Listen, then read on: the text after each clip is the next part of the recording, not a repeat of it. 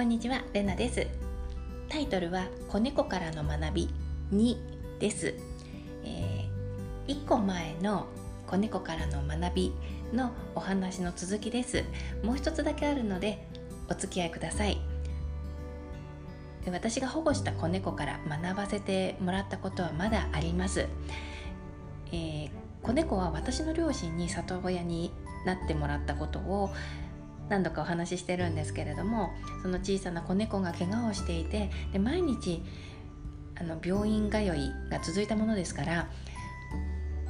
えー、両親は不憫で仕方がなかったらしくものすごく溺愛しています。特に母親は何かにつけてかわいそうかわいそうって言ってるんですね。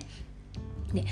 母の言い分は本来なら子猫ってもっといたずらしたりとか兄弟猫とじゃれ合ったりとか好奇心で駆け回ってるはずなのにっていうことなんです。で確かにそう考えると気の毒です。ずっと子猫はうずくまっているだけだったのでやっぱりすごく不憫に思います。しかしちょっとずつ最近足が治ってきてその猫の様子を見てみるとそんなにあの子猫活発じゃないんですね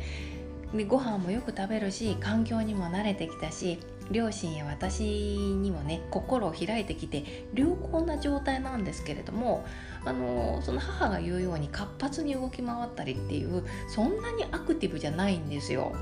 でこの子はおそらくとってもおっとりした性格なのかもしれません。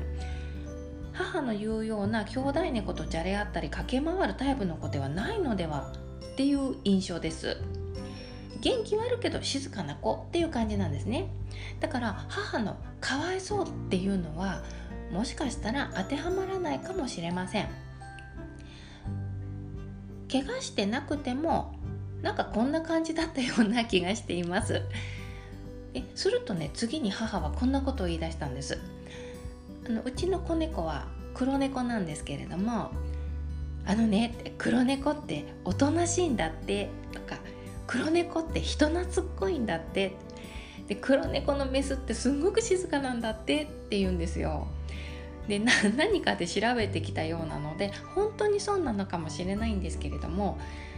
あんたそんな予備知識必要？って私言い返すんですよね。するとね今度はねさらに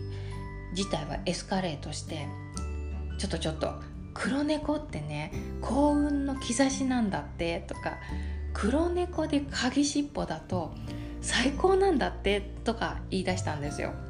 でも母の場合はねもう笑い話なんですけれどももうスルーしてる状態なんですけれどもあの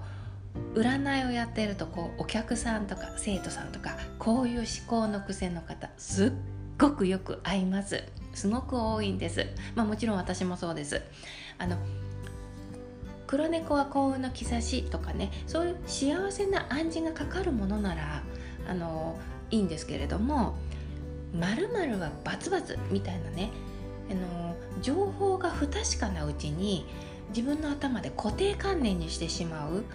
これってすごく怖いことだなってあのいろんなケースを見て思っています。不確かなのに頭の中で正解にしてしまうとどうなるか。というとねそこに当てはまらないケースの方が実際は多いのに全てが当てはまらないこと全てイレギュラーになってしまうんですよ。だから柔軟な捉え方とか対処法出せなくなってくるんですね。子猫はわんぱくなものと思い込んでしまうとおとなしい子だった時に違和感しか起こらなくなるんです。黒猫がうちに来たからラッキーと思い込んでると何か不運があった時に黒猫がうちに来たのになんでって思っちゃうんですよ。思い込みは視野とか見解を狭くして、えー、それは結局ねさらには生きづらさにまで発展していってしまいます、えー、今日の話から何か拾ってもらう点があれば嬉しく思いますではまた。